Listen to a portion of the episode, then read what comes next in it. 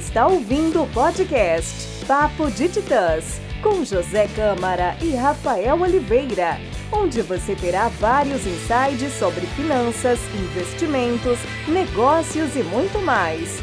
Acompanhe agora mais um episódio. Fala, meu querido Rafael. Quanto tempo? A primeira temporada dos episódios do Papo de Titãs. E agora estamos começando a segunda temporada em pleno 2021. É isso aí. Foi um ano bem, bem difícil, bem complicado para muita gente. A gente também estava com muita demanda reprimida, novos projetos. A gente deu uma pequena reformulada até também no, no podcast. E aí a gente está de volta agora em 2021 com tudo, com um novo formato e com novos projetos também. Que bom, né? Quais são, primeiramente, eu queria saber quais são seus planos agora para 2021, é, desde o âmbito pessoal ao âmbito profissional? Olha, é, como eu disse, a gente teve umas mudanças bem, bem fortes aí no ano de 2020. Né? Uma estruturação, a gente tinha uma estruturação de modelo de negócio e com alguns problemas a gente acabou mudando e foi vendo também os objetivos continuaram os mesmos, mas o modelo de negócio teve algumas mudanças e agora a gente está aí com 2021 com novos projetos um deles é esse podcast com um novo formato. E também vamos ter muitos cursos, treinamentos. Tem, tá saindo também agora, no final de dezembro de 2020, saiu também o nosso canal do, do YouTube. Então foi, são projetos bem ousados e legais que a gente está participando aí para levar mais conteúdos para as pessoas, para poder ajudar mais pessoas a transformarem a vida delas. É, já que você falou um pouco aí de 2020, do, das, dos novos projetos que você vem lançando aqui, parceria comigo também mas acho que nem todo mundo conhece um pouco da sua história, né? Quem é o Rafael, assim, que chegou para produzir esse tipo de conteúdo? Como foi construído que até chegar esse momento de hoje? Olha, eu sempre tive muita curiosidade, sempre gostei muito de, de finanças, de dinheiro. Sempre, desde pequeno, gostava de, de ser o banco no banco imobiliário. Eu estava sempre pensando em dinheiro, eu pensava muito em dinheiro desde muito pequeno, né? Mas a minha vida financeira não era tão boa eu não, não conseguia colocar em prática aquilo que é, eu aprendia. Então eu, eu, busquei muita, muita informação sobre dinheiro, mas não conseguia colocar em prática, não sabia o que é que acontecia. Além disso, muitas coisas vão mudando na vida da gente, a gente vai acabando indo para outros caminhos. Eu acabei. Eu tive uma filha nesse meio do, do, do caminho e teve um momento ali que, quando minha filha, acho que devia ter uns dois anos talvez, não lembro muito bem, chorando, falando que eu não podia ir para para apresentação dela, da escola, que papai estava sempre trabalhando, sempre trabalhando, era, isso era constante na minha vida. E aí foi um momento que eu realmente decidi que eu ia mudar, mudar para sempre e que aquilo não ia mais acontecer e que eu nunca mais ia perder uma apresentação da minha filha. E até o momento eu tenho conseguido sim é, cumprir a minha promessa.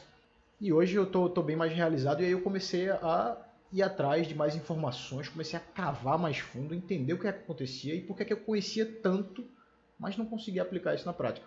E aí foi quando eu comecei a, a conhecer mais o, o âmbito da, da, economia comportamental, vieses comportamentais. E aí comecei a trabalhar sobre inteligência emocional, sobre crenças. E aí você estava junto comigo nesse momento também, a gente foi começando a construir até juntos, a gente conhecendo essas coisas.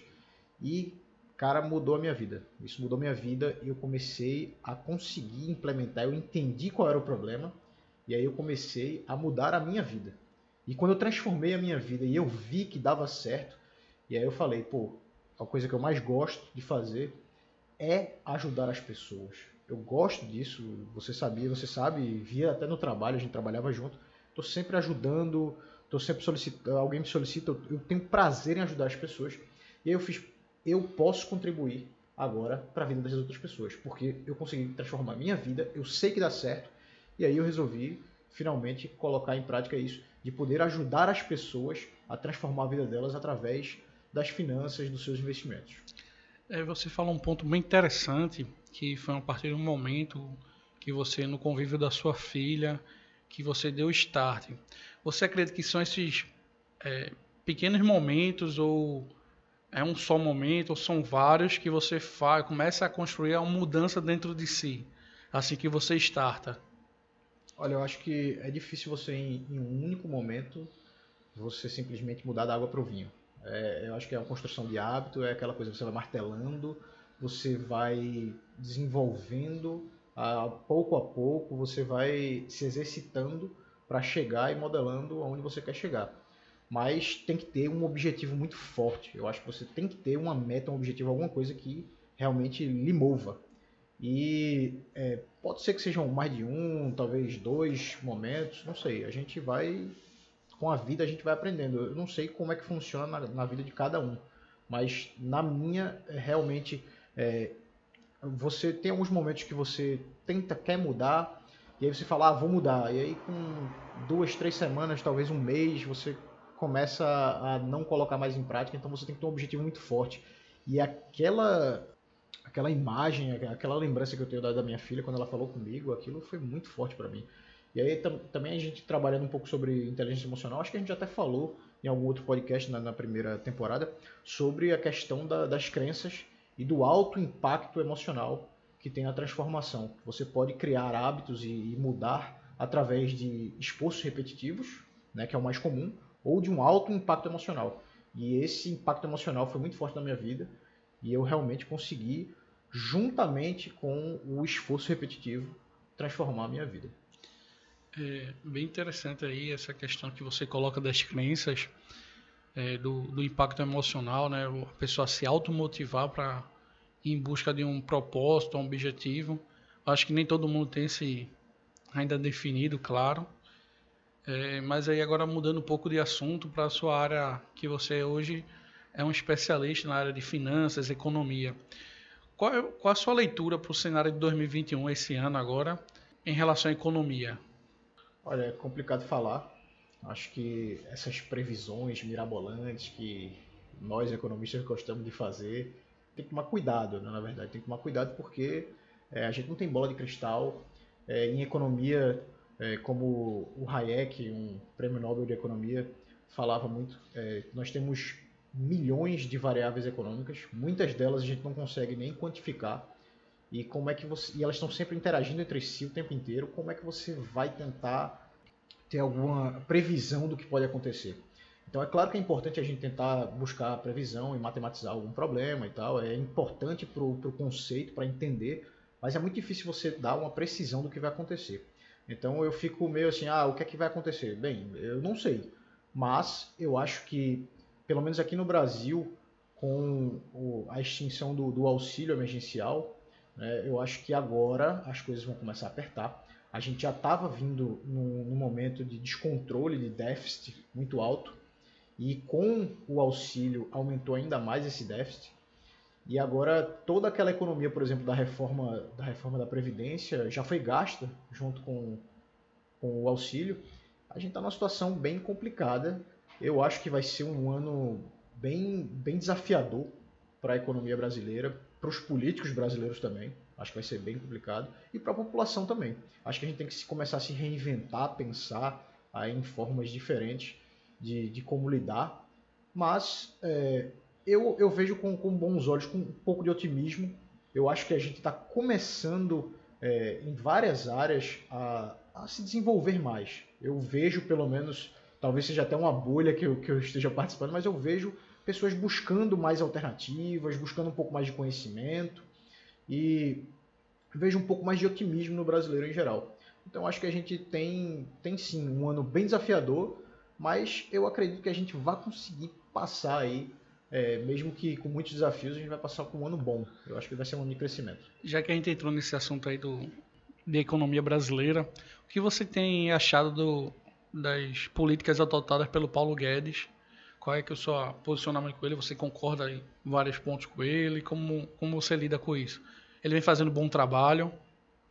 Olha, eu gosto do Paulo Guedes, como o pensamento liberal dele é interessante, ele é um cara muito inteligente, não tem como discutir isso. Então acho que dá para você aprender muita coisa com ele. E mas assim, algumas políticas não concordam, normal. Acho que não não é o, o jeito, pelo menos o jeito que eu faria ali no local, mas quem sou eu também para estar tá ali? É, um, é uma posição muito difícil que ele se encontra hoje. Mas eu acho que ele é um cara muito otimista, muito inteligente e tem buscado soluções ao jeito dele de tentar ajudar o Brasil.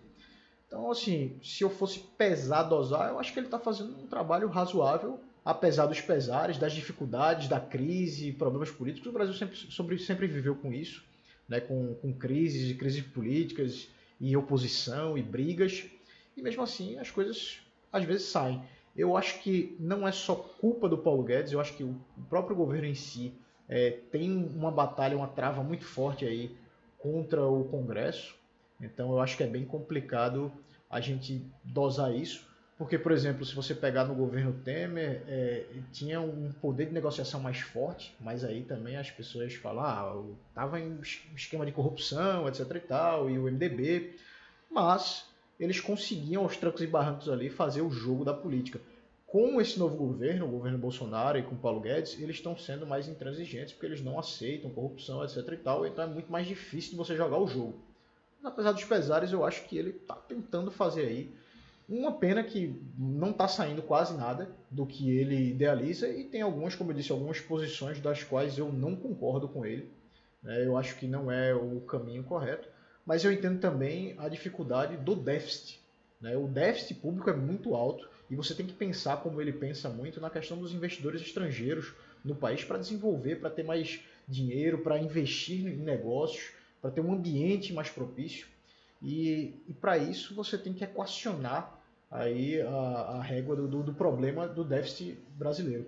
E sem contar que a questão de impostos é, é, muito sensível, porque no Brasil a arrecadação da Constituição, você não pode diminuir a arrecadação se você não aumentar em outro lado, você não pode tirar imposto de um lado sem aumentar do outro. Então é um, um jogo político muito difícil que o Brasil se encontra, que o Paulo Guedes, assim, eu não queria estar na pele dele.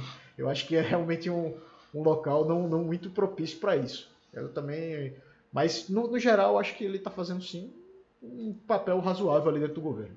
É, já que falou muita coisa do Paulo Guedes, o que você achou desse auxílio emergencial? Se você adotar, adotaria como política pública?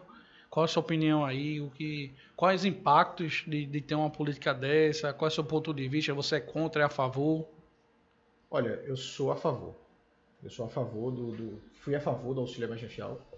Tá? Inclusive, é, tenho colegas que trabalham no ministério lá em Brasília e um deles, inclusive, me acionou perguntando sobre a viabilidade do, do auxílio. Na época estava sendo estava sendo colocado ali 200 reais, se eu não me engano, era 200 a 300 reais, e ele estava me perguntando sobre a viabilidade de, de colocar um auxílio no valor de 600 reais. Mas aí eu fiquei preocupado, porque assim, é claro que a gente precisa ajudar, você tem um lado social, tem um lado também da economia de estímulo, pelo menos a curto prazo, mas também tem o um medo de você ter uma política pública que, é, como Milton Friedman falava, né, a política pública de auxílio ela é sempre permanente. A política pública de auxílio temporário é sempre permanente. É, quando você tenta colocar uma coisa temporária, o pessoal se acostuma tanto que vira permanente. Então é complicado também lidar com isso. É, e ele me perguntou sobre, sobre o auxílio e eu fiz, pô, mas a gente vai tirar o dinheiro de onde? É complicado, entendeu? É, é uma situação delicada. E ele deu a ideia, eh, o pessoal lá do. Alguns políticos né, que, que ele estava em torno e tal, estavam tendo a ideia de tirar parte das reservas internacionais do Brasil, que estavam bem acima do, do saudável, do considerado saudável, mínimo saudável ali pelo FMI. E aí a gente fazendo as contas, e eu fiz as contas com ele, eu disse, pô, dá para fazer. Dá para fazer aí por, por cinco meses, três, entre, acho que era entre três e cinco meses, eu disse até cinco meses, seis meses, eu acho que dá para se colocar aí, tirando das reservas internacionais.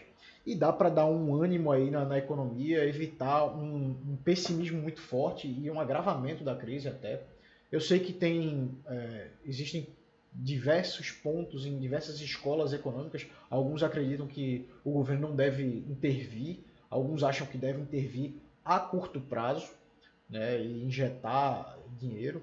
Então é uma situação bem complexa mas eu acho que no final das contas o auxílio foi positivo até certo ponto, mas a gente tem que pensar também nas consequências que isso gera. Então isso gera também consequências no futuro, porque se o governo está gastando muito dinheiro, ele vai ter que cobrir essa perda. E o governo ele não gera riqueza. Né? Ele, como é que o governo se capitaliza? Através de impostos ou aumento da dívida pública.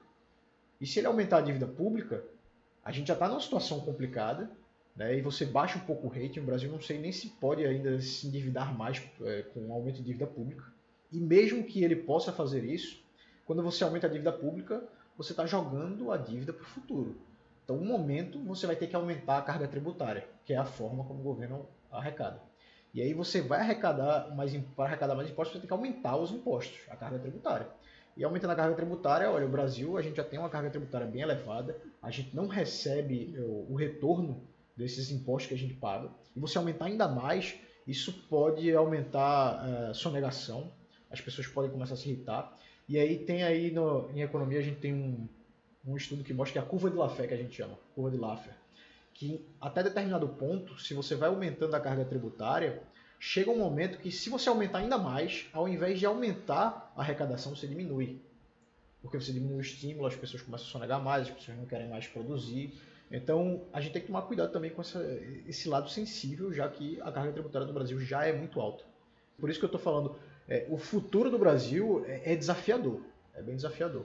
Mas ao geral, na, na, respondendo a pergunta ao geral, eu acho sim que foi bem feito o auxílio emergencial, e terminou no momento correto.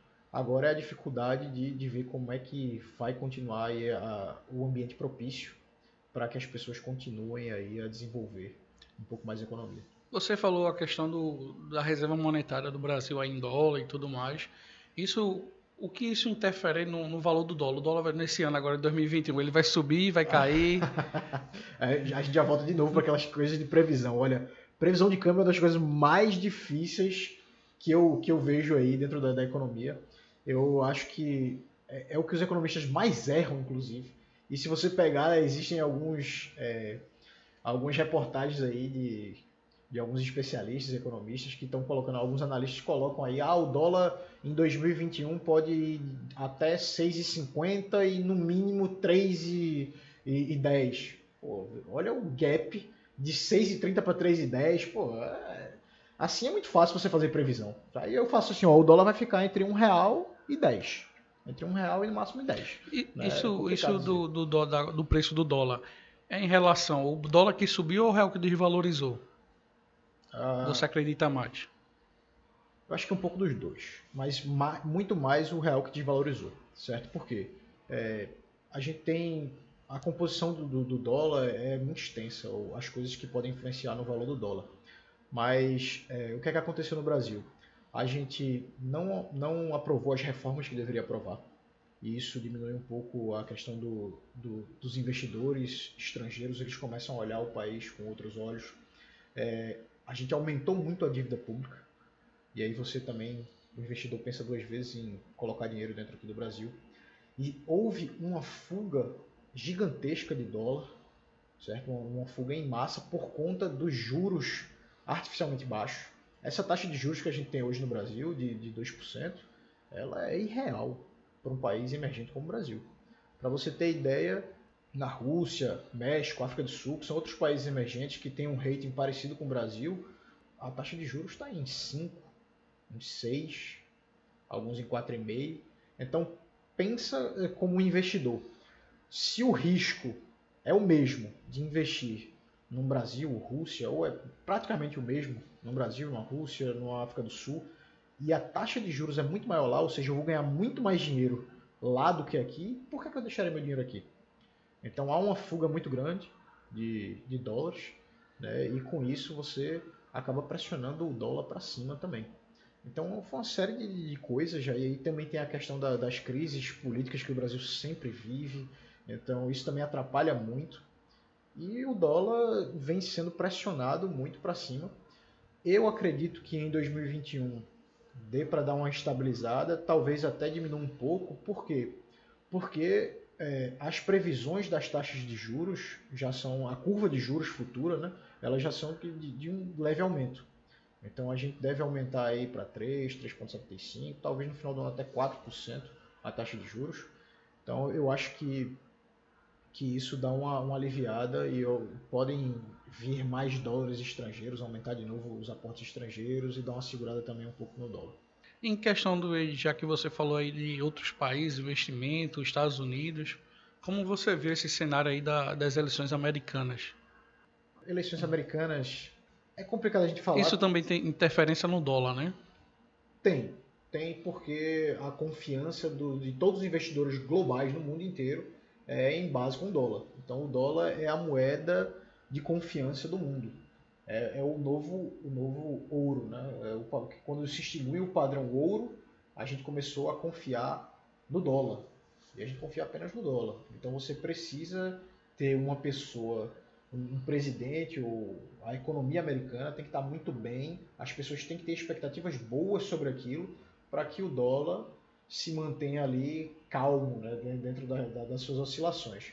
E é, foi uma briga muito forte ali, né, Trump, Biden, mas eu acredito que democratas ou republicanos, os americanos, eles, eles têm uma visão um pouco mais liberal, economicamente falando. Até mesmo os democratas, apesar de terem uma visão que lá nos Estados Unidos eles chamam um pouco mais visada à esquerda, mas que não é exatamente esquerda, a gente poderia colocar ali como, como talvez é, talvez um, um, pouco até mais à direita do que o PSDB aqui no Brasil, que é o Partido Social Democrata. Né? Então, assim, apesar dos pesares, eles têm, independente de qual o candidato for, eles têm uma visão muito forte sobre o capitalismo, sobre liberalismo econômico. Então, acho que não, não, não tem tanta interferência assim. Acho que o Biden ou o Trump, eu sei que o Trump atrapalha um pouco mais ali, ele dá uma oscilada mais forte por conta dos seus debates calorosos, suas é, declarações polêmicas, mas em todo caso eu acho que, que dá, dá para se caminhar com um ou com o outro, dá para a gente se virar. E você aí falou de ouro. Como faz assim? Como é que funciona o ouro hoje em dia? Você compra? Eu vejo às vezes muito pessoa, muitas pessoas falando: ah, vou comprar ouro, vou vender ouro. Como é que se dá isso no mercado? A pessoa realmente ela compra assim uma barra de ouro e coloca na mão e leva para casa? Pode comprar, pode comprar sim. O ouro hoje é, funciona basicamente como reserva de valor. Por quê? Por ele ser muito escasso, né? É, o preço dele, e com a demanda alta, por ser um metal precioso, é, o preço dele é alto.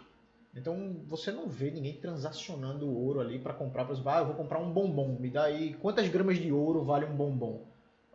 Não, se usa mais como moeda, né? Ele é mais uma reserva de valor. Por quê?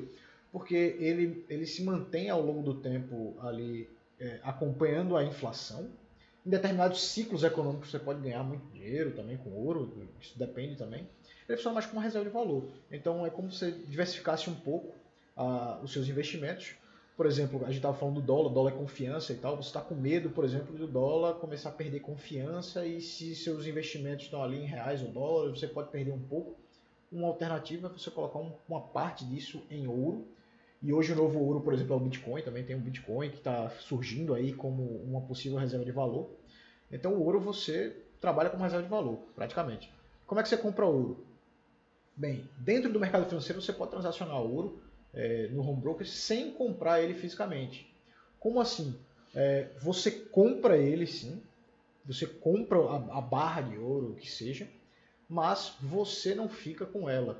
Você paga a, a, a uma empresa que está ali, que transaciona lá quando você compra o ouro, o fundo, que guarda essa sua barra de ouro, ele custodia a barra de ouro e em troca disso tem ali a, as taxas de, de custódia do ouro, mas ainda assim vale muito mais a pena. Mas você pode sim comprar diretamente, tem lá também algumas alternativas de você comprar o ouro diretamente, você recebe na sua casa, você recebe na sua casa a barrinha de ouro, o tanto de ouro que você comprar.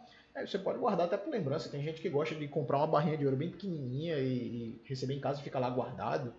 Talvez não seja muito, muito adequado na, na questão de segurança, né? mas você pode comprar ele e guardar também ou deixar custodiado com outras empresas. É, é, você falando de reserva de valor, o Bitcoin também é considerado uma reserva de valor? É somente ouro? Ou existe mais alguma coisa além do ouro como, considerado como reserva? Olha, como eu estava falando, o Bitcoin ele tá, tem despontado como uma alternativa, como reserva de valor. Mas ele ainda precisa se provar no tempo. É uma questão ainda, o Bitcoin ainda é novo. Ou seja, o Bitcoin nasceu ali durante aquela crise ali 2008, 2009.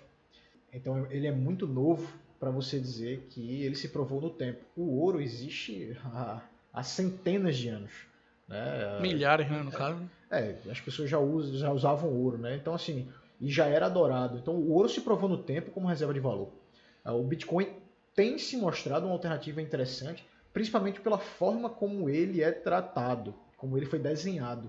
Ele é desenhado como uma moeda desestatizante. É uma moeda que não tem dono, não tem um Estado, não tem ninguém por trás. Né? O, o Satoshi Nakamoto, que é o, o pseudônimo ali que criou o Bitcoin, tem gente que fala que, que pro, provavelmente são vários hackers que, que deixaram ali anonimamente. A ideia foi exatamente essa, que você não tenha um dono para que ninguém possa pressionar. Ou seja, mesmo que o governo queira proibir, sim ou não, ele não tem a quem pressionar. Então essa é uma forma muito interessante. Por exemplo, na questão da, da Libra, que era a moeda do Facebook, a moeda digital do Facebook, o, o governo americano pressionou o Mark Zuckerberg para não liberar a Libra no momento e ele, ele passou, ele ia liberar agora em, 2000, em 2020 e acabou não liberando. Né? Por quê? Porque ele teve uma pressão do governo. O governo pode atrapalhar muito a vida de quem cria uma moeda digital. E no caso do Bitcoin, o Bitcoin não tem dono. Né? O Bitcoin não tem dono. Você pode comprar, transacionar, é um código aberto, blockchain veio aí para mudar o mundo. Né? E no caso do Bitcoin mais ainda, porque eu disse, você não tem dono. Então é uma alternativa muito interessante de você guardar o seu dinheiro e lá o dinheiro fica preso numa carteira, numa carteira digital em que só você tem a senha e só é possível abrir a carteira e pegar os bitcoins com essa senha que você tem em mãos. E tem hoje alternativas de, de até de você tirar o bitcoin do meio da internet e você colocar dentro de um cofre de um cofre físico. É um negócio bem interessante aí. Tem algumas alternativas de carteiras físicas em que você guarda o seu Bitcoin, pode guardar dentro de casa. Também pode não ser uma alternativa tão segura, porque se alguém pegar ali o cofre, também não vai conseguir abrir, porque tem que ter a chave junto. Mas é, uma, é, uma, é um negócio interessante. Né? O Bitcoin tem se mostrado como uma forma bem interessante de você é, guardar uma parte do seu patrimônio. Mas como eu disse, como não se provou no tempo, eu particularmente não colocaria muito do meu patrimônio em Bitcoin eu colocaria uma parcela pequena e ia vendo aí, porque é uma alternativa bem interessante. Sim. Você acha que é um bom momento também de comprar Bitcoin ou ouro nesse, nesse 2021? É difícil a gente acertar o timing, né? De dizer assim, ah, qual é o timing certo de comprar? É complicado. Isso serve para ação, para qualquer tipo de investimento. O ideal é que você vá comprando aos poucos, pouco a pouco. Não existe o timing correto. Você vai aos poucos para que você na média, não cometa o erro de comprar lá na alta ou, ou vender lá na baixa. Né? Você não, não cometa esse erro. Você vai comprando aos poucos e aí você vai. É como dólar, por exemplo. O pessoal faz: ah, é, eu vou viajar. Comece, é, devo comprar dólar agora? Espero para perto, mais para perto? Eu, eu digo assim: olha, vai comprando aos poucos. Porque se você deixa para comprar lá e ele aumenta de valor, bem, você acaba perdendo muito dinheiro. E se você compra agora e o dólar cai, você tem uma alternativa melhor lá na frente. Então você não tem como saber isso. O ideal é que você vá comprando aos poucos. Com relação a, a Bitcoin ou qualquer outra coisa, você tem que tomar cuidado somente com é, ciclos econômicos. É importante você entender os ciclos econômicos, onde é que você se encontra dentro do ciclo.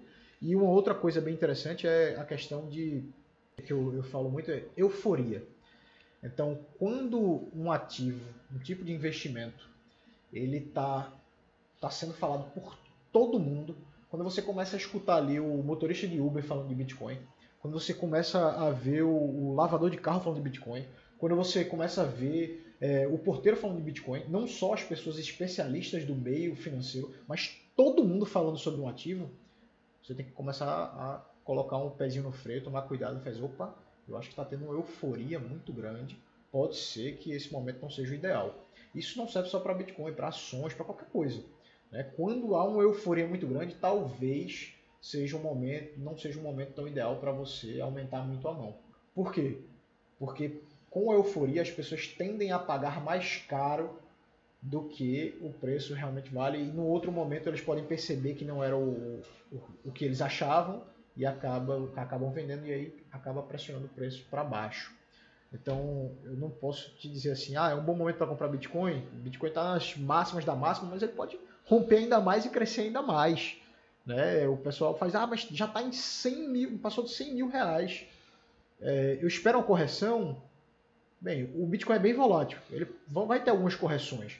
Mas até quando essa correção? Não sei. Ele vai voltar a valer 30 mil reais, como, como valia dois, três anos atrás?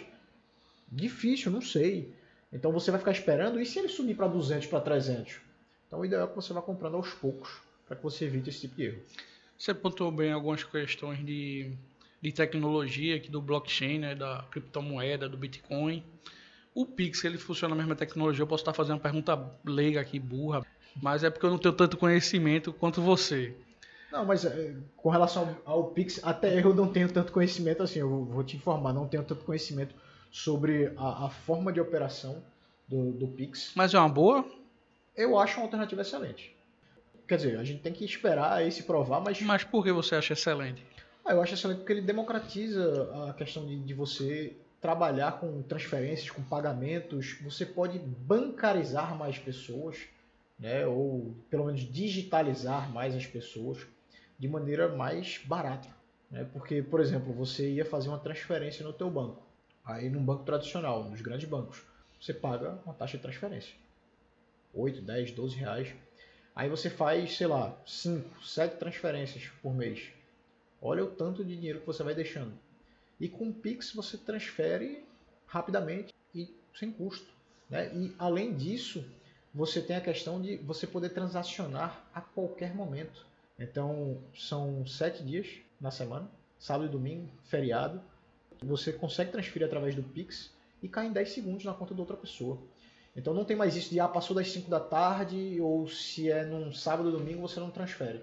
Você consegue transferir a qualquer momento por que não, se o mundo é digital? Você fica se perguntando assim, por que, que o banco não fazia isso se, o banco, se é digital, o mundo é digital hoje.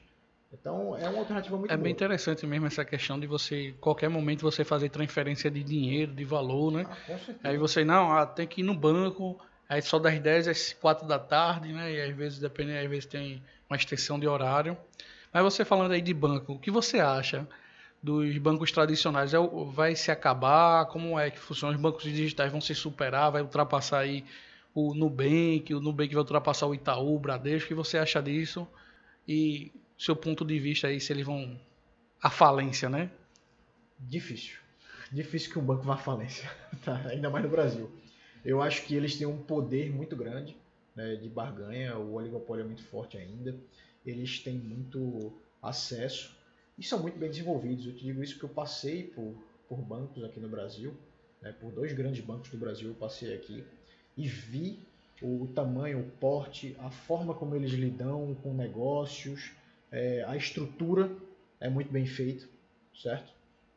Então eu acho que dificilmente um banco vai falir. Eu acho que eles não ligaram totalmente a chave desse digital, porque eu acho que é, eles ainda têm espaço para ganhar muito com taxas. Né? A população, a grande maioria da população não tem acesso à informação, mas eles estão aos poucos já percebendo isso e estão se digitalizando e modificando também o seu modelo de negócios. Então, eu acho muito difícil um banco pequeno engolir um banco como o Itaú, como o Bradesco. É muito mais fácil o contrário. É muito mais fácil um banco grande engolir os pequenos se ele também se adaptar à forma como eles se adaptam né? ao digital, a forma dos, dos bancos digitais estão, estão trabalhando. Então, eu acho que os bancos, os bancos tradicionais, eles vão acabar se digitalizando, então, já estão mudando o modelo de negócio e dificilmente eles vão, vão quebrar. Tá? É só uma, uma mudança mesmo, porque veio uma revolução digital, mas eu não acredito em quebra de banco grande, não. É, hoje você utiliza mais o digital ou o tradicional, né? O digital que eu falo é aquele Nubank, Inter, C6. É, eu, eu fico muito confortável com a, os bancos digitais. Né? Eu, eu, tenho contas em bancos digitais. Eu utilizo muito mais os bancos digitais do que os tradicionais. Primeiro, porque eu acho que é uma conveniência maior de você conseguir resolver muitas coisas com facilidade. Né? Tem alguns, alguns bancos é, digitais aí que nunca me deram nenhum tipo de dor de cabeça e que eu trabalho muito bem, que não pago taxas e quando eu quero alguma coisa, algum serviço ou contratar algum, algum outro serviço, alguma taxa, algum pacote, sou prontamente atendido.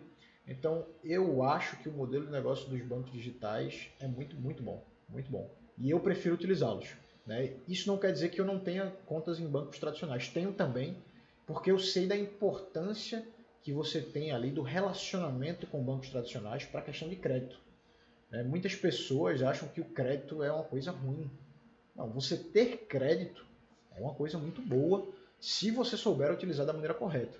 Então, existe a dívida saudável, a dívida boa e a dívida ruim. Isso é uma coisa bem é, contraintuitiva, muitas pessoas não conseguem perceber isso. Dizer, como assim uma dívida pode ser boa? Pode, ela pode te fazer enriquecer, se for bem feita. E para isso, acho que os bancos tradicionais ainda têm um papel muito forte, os bancos digitais ainda não, não têm esse, esse poder todo ainda, mas acho que no futuro deve se igualar aí. De todo caso, eu tenho conta nos dois, mas utilizo mais os bancos digitais por facilidade mesmo. É, agora mudando um pouco de assunto, mas mantendo a mesma área digital. E sobre as corretoras de investimentos, né, as plataformas que existem hoje em dia, qual você acha melhor, que você indica, qual a sua opinião? Olha, a corretora de investimentos são as independentes, né, são muito melhores do que os bancos tradicionais. Por quê? Porque as taxas são melhores, né, é, são menores também, e eles têm uma diversidade maior. Como assim? É como você ir no supermercado. Imagina você vai no supermercado fazer uma compra. E aí você fala assim, ah, eu quero comprar, sei lá, eu quero comprar um, um leite moço. Um leite condensado, na verdade, né? Leite moço é a marca, é exatamente isso. Então eu quero comprar um, um leite condensado. E aí você chega no, no supermercado e só tem leite condensado camponesa, mais nenhum, mais nenhuma marca, só camponesa. É isso que acontece no banco tradicional. Enquanto na corretora independente, você chega lá, ó, tem o Camponesa, tem o Betânia, tem Piracanjuba, tem Leite Moça, tem várias alternativas. E você pode escolher a que melhor, que se adequa melhor ao seu perfil, ao que você quer, que você espera. Então, é muito mais vantajoso você utilizar corretoras independentes. Além disso, as taxas também são, são bem melhores tá, do que os bancos tradicionais.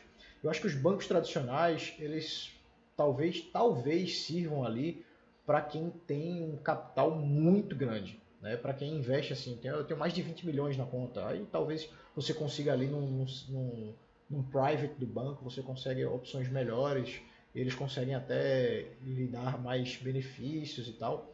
Mas para a maioria das pessoas, a maioria da população, o ideal é corretora de valores. Até para essas pessoas de 20, 30 milhões, talvez as corretoras de valores também tenham boas alternativas ali para eles, certo? Então eu prefiro corretores de valores independentes.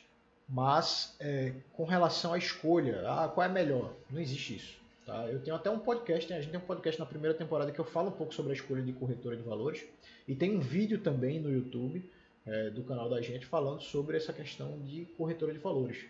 Você não existe a melhor corretora de valores. Existe a que se adequa melhor ao seu perfil, ao que você quer. Existem corretoras que são taxa zero. Né? Você investe sem pagar nenhum tipo de taxa de corretagem, em ações inclusive.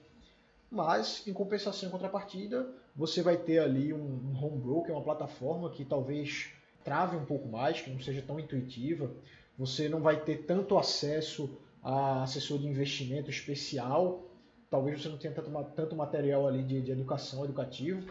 Como você pode ter em outras corretoras que você paga um pouco mais de taxa. Você paga a taxa de corretagem, mas que você tem acesso a tudo isso. Então, o que é que você está buscando? Você é um cara mais autodidata e você consegue resolver ali sozinho, você precisa um pouco mais de ajuda, você quer um atendimento diferenciado, você não precisa de atendimento. Então, tudo isso influencia, impacta na escolha da, da sua corretora. Então, não existe a melhor. O que, o que acontece? As corretoras independentes, você não paga taxa de manutenção para continuar com, com a conta aberta, para você abrir a conta e nem para continuar com ela. Então você pode abrir conta em várias corretoras e testar aquela que se adequa melhor. Você escolhe ali 4, 5, você vai ali no, no site da W3, CVM, você vê quais são as corretoras de, de valores que são certificadas pela CVM para operar. E aí você escolhe ali 4, 5, abre e vai mexendo no home broker, vai vendo o que é que se adequa melhor, o que é que é mais legal e tal. E você escolhe uma, no máximo duas ali para poder ficar operando. Então acho que o ideal é fazer isso. E aí, nesse, nesse âmbito aí de investimentos, você acha que agora em 2021 a bolsa ultrapassa os 150 mil pontos? é, mais uma vez, a gente vai de novo ali, questão dos especialistas. Os caras tinham falado ali, do, os analistas tinham falado em 2020 que a bolsa ia para 300 mil pontos. Veja só, que absurdo. O cara, 300 ah, mil pontos. Quer dizer, poderia acontecer, poderia. Mas aconteceu? Não. E aí os caras começam a mudar. Aí depois de dois, três meses ali, para bater o ano, eles perceberam, opa, não, a gente vai diminuir aqui, acho que a bolsa vai ficar ali, é, quando, quando começou ali a, o coronavírus, não, a bolsa vai ficar em 88 mil pontos e tal, e ela fechou acima de 100 mil pontos, né? quase 120 mil pontos, quer dizer, o cara, você fica ajustando, chutando ali, fazendo previsões e previsões, e um momento você acerta e você diz, tá vendo? Acertei. Quer dizer, você faz 300 é, previsões, acerta uma, e aí você fica pegado àquela uma e fala assim, olha, tá vendo? Acertei. E as pessoas ao redor ficam, olha, tá vendo como ele é um especialista? Ele acertou de verdade. Então é muito difícil você dizer se a bolsa vai subir muito, vai cair. A gente não sabe o que pode acontecer. Para uma pessoa comum assim, é, no seu dia a dia, que tem o seu trabalho, ela precisa saber economia para poder investir ou não precisa? Saber sobre economia, eu acho que qualquer cidadão precisa. Não precisa ser um economista, né? são coisas diferentes. Então, ah, você precisa ter uma formação em economia ou em contabilidade, administração para ser um bom investidor? Não. Existem alguns bons investidores que não são nem formados, inclusive. Mas você, assim, para você investir bem, você tem que saber um pouco de, de operações básicas de, de matemática, tem que entender um pouco ali de negócios, saber como é que funciona, o que é uma empresa, como é que balanço ali, o mínimo, o mínimo possível. Você não precisa ser especialista, mas é importante sim você saber como é que as relações econômicas podem afetar o teu dia a dia.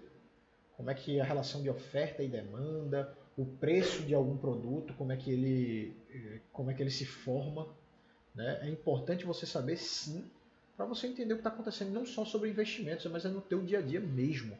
Tá? É, é na relação de, ah, você vai comprar um produto, por que será que subiu, por que desceu? Aquela questão que a gente estava falando, ah, a taxa de juros subiu, caiu, está influenciando na minha vida, por quê, como é que influencia?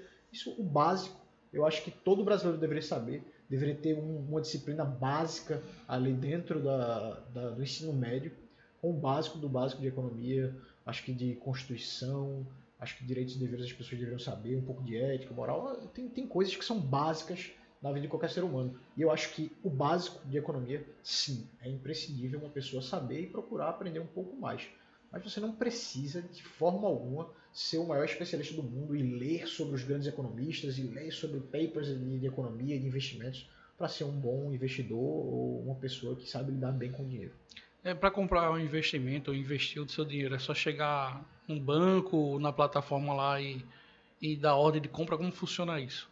É, primeiro você tem que ter lá, como a gente disse, né, tem que ter uma conta numa corretora ou num, num banco, e no banco você tem lá também as plataformas, mas como eu disse, prefiro corretoras independentes.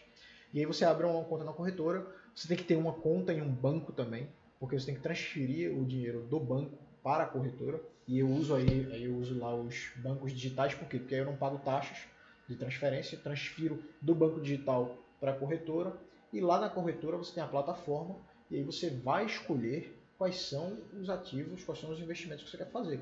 Eu quero investir no Tesouro Direto, né? eu quero investir através do Tesouro Direto, então, investir em Tesouro Selic.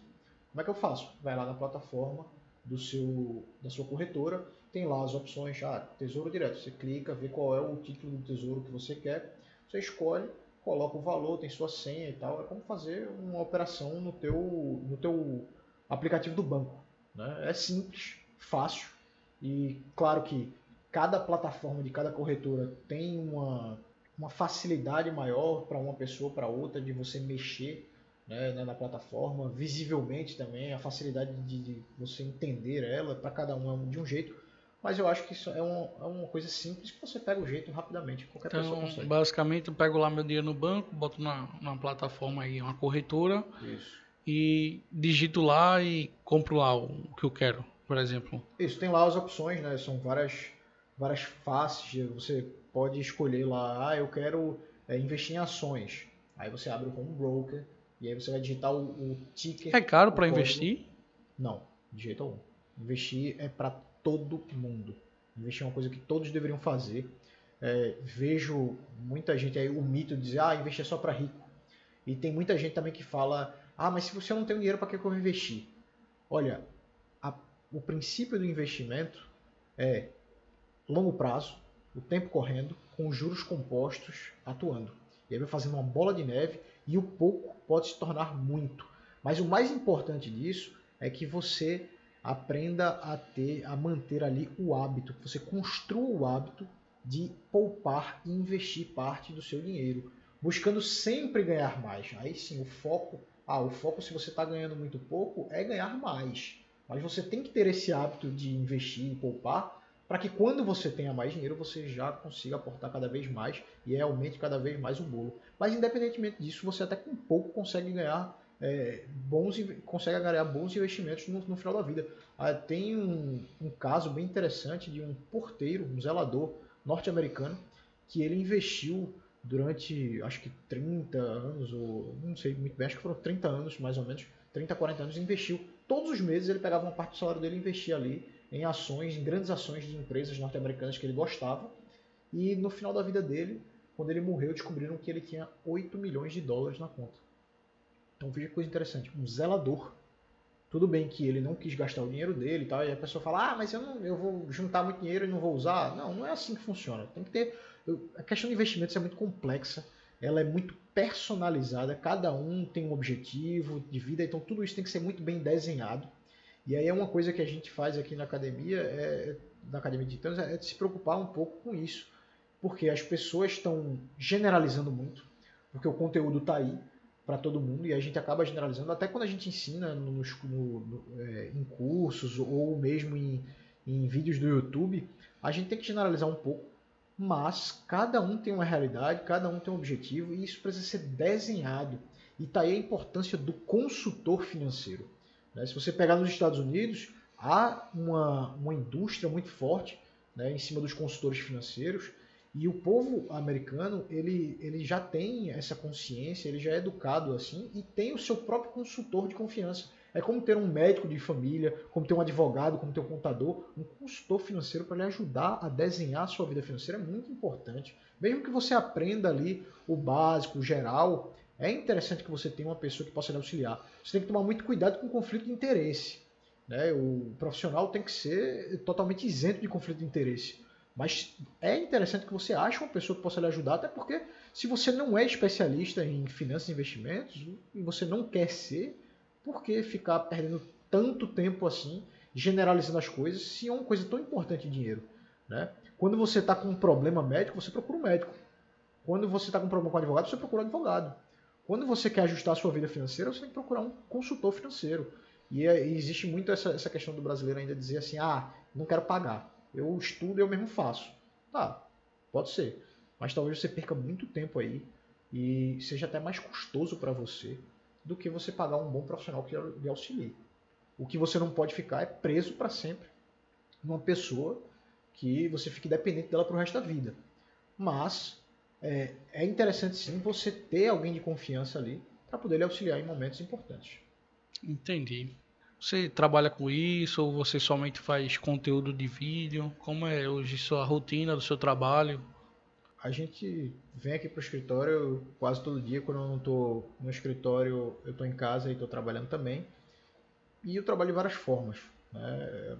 Primeiro, a primeira coisa do dia que eu faço é estudar, aprender, ler muito. Eu leio muito, estudo, faço anotações, aprendo. Por quê? Porque, primeiro de tudo, eu sou um educador. Né? Eu sou um educador financeiro. Então, para ensinar as pessoas, eu também preciso aprender. Então, o aprendizado é constante. A gente está sempre aprendendo, moldando, é, pra, até para criar é, novos conteúdos, para aprender mais coisas, para mostrar mais coisas às pessoas. Você também tem que ter repertório. Então, a primeira parte do dia é aprender. Então, sempre para aprender. Depois a gente vai lá, tem que tem hora que eu sento paro para criar conteúdo. Sim, faz parte do processo da gente criar conteúdo para ajudar mais pessoas. E claro que também tem dentro do nosso modelo de negócio, é, esse, esse criar conteúdo também ajuda dentro do nosso modelo de negócio aí. E aí eu perco um pouco tempo fazendo isso também, criando conteúdo para as pessoas, não só em YouTube, mas aqui podcast, em é, Instagram, então tem todas as redes sociais, a gente procura dar o máximo de conteúdo. Isso também me ajuda muito, porque quanto mais a gente ensina, mais a gente aprende, mais facilita, mais fixa na memória. Então tudo isso é feito no dia a dia. E também ah, tem a questão das consultorias financeiras. Então a gente para para atender clientes sobre essa questão como, da consultoria financeira. Como é que funciona a consultoria financeira? Chega aqui, ligo, ligo para você e digo, e aí, Rafael, vamos fazer o quê? Eu quero que tu faça a minha consultoria aqui. aí tu chega e diz, ó, oh, faça isso, isso e isso somente. Não, não, não. É, veja, a consultoria financeira, ela, como, como a gente estava dizendo, ela é personalizada. Então, a primeira coisa, o, o cliente pergunta, né? Vem, vem atrás da gente, vai através do WhatsApp, do direct no Instagram e tal. Pergunta, né? Ah, eu queria fazer uma consultoria. Tá. Aí a gente faz. Tá, tá certo. Mas qual é, qual é o seu objetivo? A gente tem que ter uma conversa. Então a gente marca uma conversa para entender ali o que é o cliente. Então primeiro você senta, conversa, entende, começa a pegar um pouco do que, do que o cliente está tá sentindo, o que é que ele precisa, como é que, como é que vai funcionar mais ou menos, para você ter ideia de como é que você vai montar o plano e quanto tempo vai levar para ser montado e colocado em prática o plano financeiro. Porque como eu disse, quando você, é, você investe um mês, dois, três, você tem que manter o hábito, é uma construção para você fazer isso. Né? E para isso a gente precisa de um prazo. Então, existem formas de fazer consultoria. Uma dessas formas é, é através de prazos. Né? A gente senta e faz assim, olha, como é que vai ser? A gente tem uma conversa prévia e tal. Eu digo, olha, mais ou menos, talvez, acho que uns seis meses, oito meses, um ano. Depende muito também do que o cliente quer. Né? O, o cliente pode querer menos, mais. Ou então a gente faz a consultoria também mensal, que é assim, olha, é um valor X, você paga mensalmente e, e a gente vai ajudando, montando. No e é caro fazer mais. a consultoria, pelo jeito que você está falando aí? Depende. Depende do profissional, depende, é, depende da pessoa, mas eu acho que, eu, eu pelo menos acho que não é caro pelo que uma consultoria pode te fazer é, economizar e até mesmo aumentar o teu patrimônio. Né? Não é só a questão de economizar dinheiro em si. A consultoria ela te ajuda a potencializar os teus investimentos, ela começa a te ajudar a, a focar no que, no que é preciso, pode te ajudar até a ganhar mais dinheiro. Então, uma consultoria eu não acho caro pelo que ela entrega, se for bem feita, se for um bom profissional. Né? Mas aí depende de pessoa para pessoa e depende de público para público. E se a pessoa não tem dinheiro, assim, mesmo que seja pouco, você considere pouco aí, e é relativo, né? Vamos dizer, a pessoa que ganha um salário mínimo e tal, ela não consegue, vamos dizer, arcar com a consultoria, mas ela quer começar a investir. O que você recomendaria para essa pessoa? Estudar. Estudar o quê? Estudar. Estudar mais sobre finanças, investimentos, sobre comportamento, sobre economia comportamental. Então é pegar, ler livros. Quais é, livros? Ah, são muitos. Mas aí vamos lá. É, tem, tem até um destaque, tem, tem destaques de livros lá no, no, meu, no meu Instagram. Quer compartilhar ah, o teu Instagram? É o arroba oliveirarr. Lá você consegue lá nos destaques, tem muitas dicas de livros.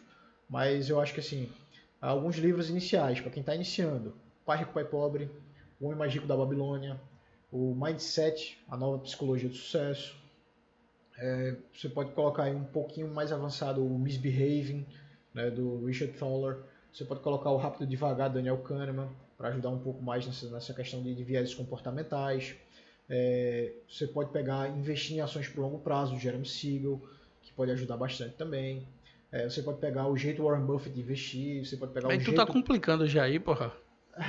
Não, isso são, são livros até básicos, eu acho básicos. Assim, o, a questão ali do, do viés comportamental, o misbehaving, o rápido devagar, eles são livros um pouco mais sofisticados, mas que a pessoa tem que se forçar a ler um pouco até para poder aprender aos poucos. Você não precisa compreender 100% de tudo ali, mas se você compreender 20, 30%, você aos poucos vai começando até pegar o ritmo de leitura. A leitura também deve ser feita não só com coisas fáceis. Você tem que se, é, se desafiar na leitura também para você começar a aumentar o seu nível também. Mas eu acho que os básicos já, ali já, já começa a ajudar um pouco a, a pessoa a entender melhor também como é que funciona. Os livros do Gustavo Cerbasi, Gustavo Cerbasi é o maior educador financeiro do, do Brasil. Né? Os livros dele são muito bons também e dá para dar uma, um norte do que você deve fazer. E aí, é, acho que também uma pessoa que ganha um salário mínimo, ela deve focar muito ali na questão da renda dela. Como é que ela faz para aumentar a renda dela?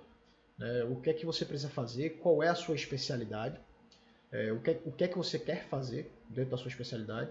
quais são talvez certificados, cursos que você tem que tirar para conseguir aumentar a tua renda, para melhorar o teu currículo. E aí você tem que guardar uma parte desse dinheiro e ao invés de você é, investir todo esse dinheiro, mesmo que seja pouco, é difícil, eu sei o cara ganha um salário mínimo, talvez até sacrificar os teus finais de semana para fazer uma renda extra e aí rodar em aplicativo, você... É Você falou aí de, de curso certificado. Você acha que hoje é necessário ter faculdade para ser bem sucedido, ganhar dinheiro? Não é uma obrigação. Né?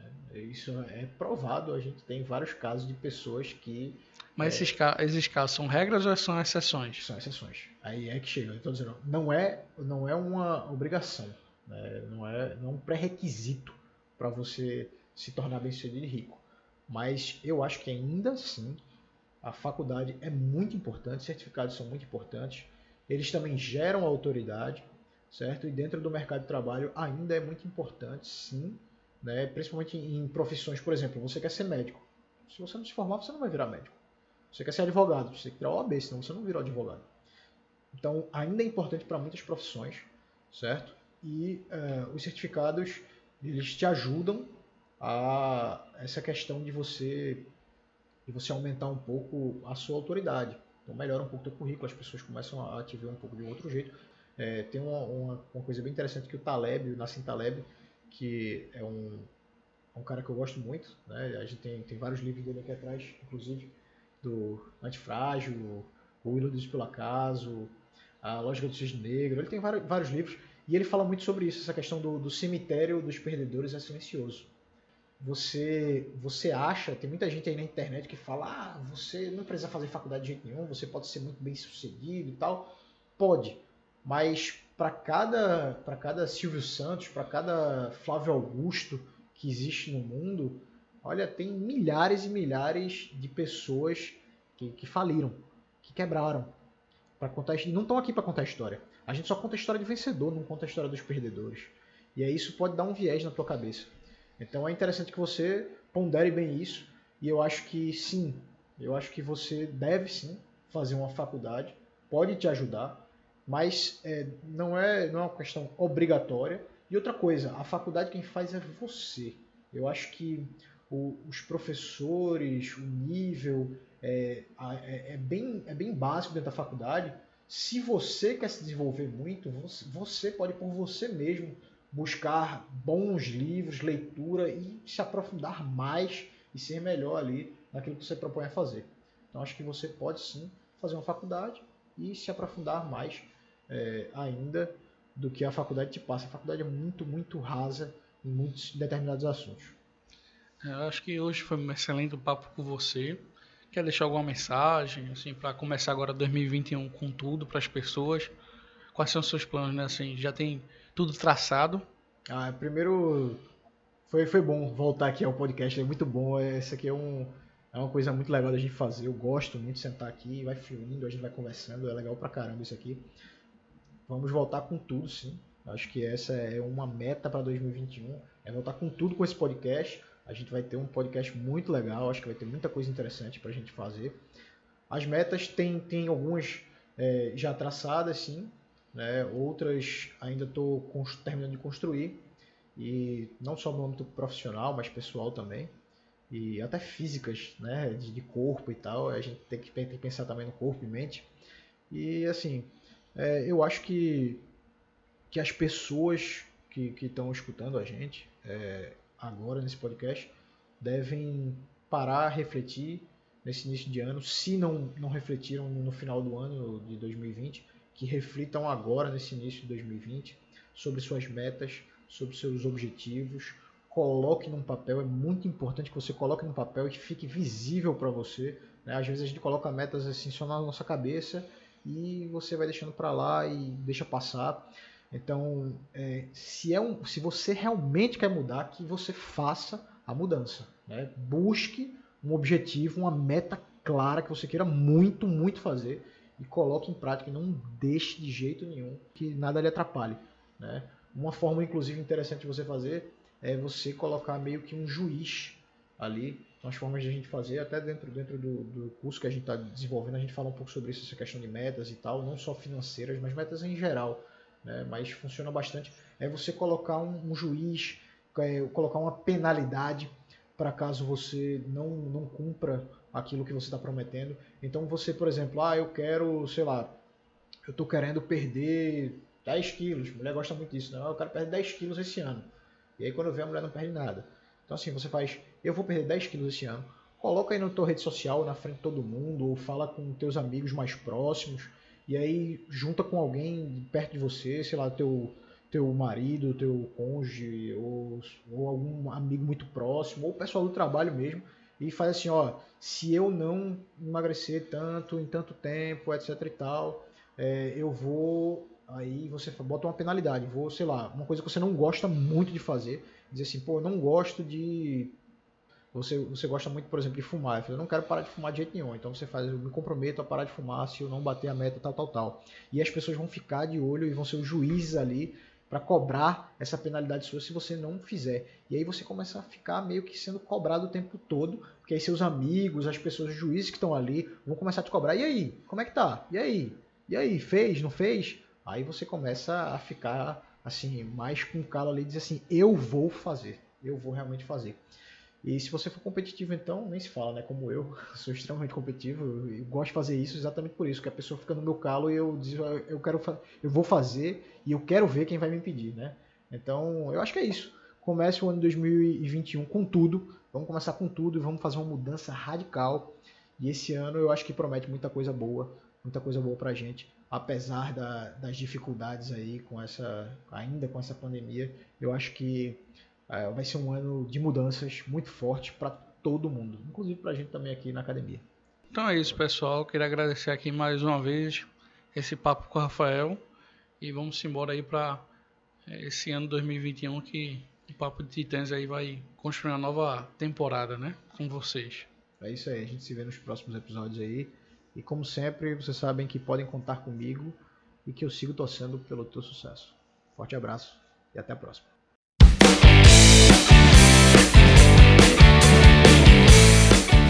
Você acabou de escutar a mais um episódio do podcast Papo de Titãs, com José Câmara e Rafael Oliveira. Episódios novos todas as segundas às 9 horas.